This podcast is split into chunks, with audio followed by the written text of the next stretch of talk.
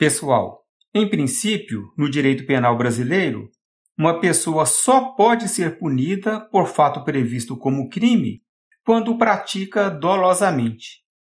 Ou seja, o dolo é a regra e a culpa uma exceção. E por ser uma exceção, a modalidade culposa precisa estar expressamente prevista na lei penal.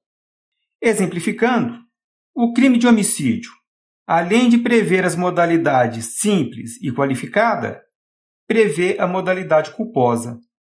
Então, uma pessoa pode ser punida criminalmente por dar causa ao resultado morte ao agir com negligência, imperícia ou imprudência. Por outro lado, o crime de furto não prevê a modalidade culposa.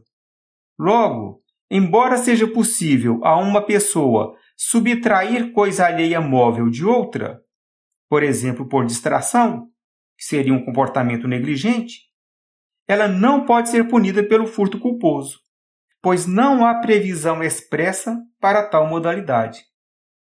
Ainda sobre o crime culposo, repetindo aqui o que já foi dito algumas vezes, ele pode ser realizado de três modos diferentes: por negligência, imperícia ou imprudência. Resumidamente, negligência é agir de forma descuidada, imprudência é agir de forma descontrolada e imperícia é agir de forma atrapalhada. Embora qualquer pessoa possa agir de forma negligente ou imprudente, a imperícia só pode ser atribuída àquelas pessoas que deveriam dominar a técnica ou as boas práticas de conduta de uma determinada atividade e não o fazem. Bem, no dicionário vocês encontram diversos sinônimos para negligência, imperícia e imprudência, todos eles válidos. O importante aqui é saber que, para a lei penal, via de regra, é indiferente se a culpa se deu por negligência, imperícia ou imprudência, pois o nosso ordenamento jurídico não faz graduação da culpa. Ou seja, não existe culpa menos grave e culpa mais grave, diferente do que pensa a sociedade, que claramente faz essa distinção e considera a negligência menos grave do que a imperícia, e esta, por sua vez, menos grave que a imprudência. Vamos exemplificar isso.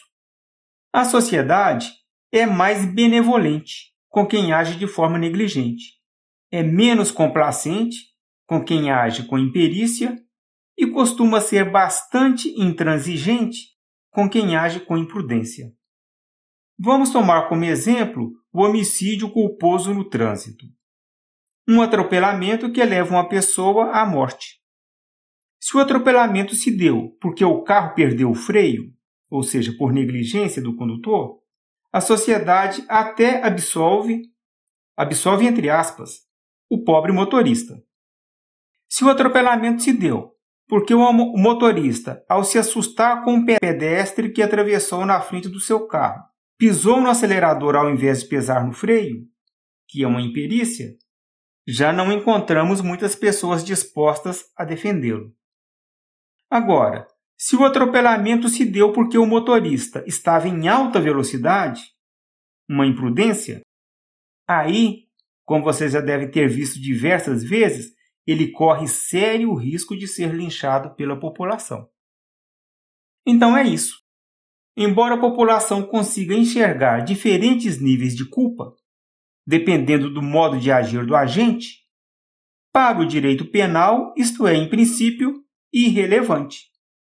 Mas, embora seja em princípio irrelevante, como as penas no Brasil são muito elásticas, o juiz poderá, ao calcular a pena, levar em consideração a gravidade maior ou menor da conduta e satisfazer assim os anseios punitivos da sociedade. Bem, pessoal, ainda voltaremos a este assunto para tentar explicar com mais calma e detalhes, e a pedido de um amigo ouvinte por quem tenho grande estima e admiração, a sutil diferença entre a culpa consciente e o dolo eventual. Até mais.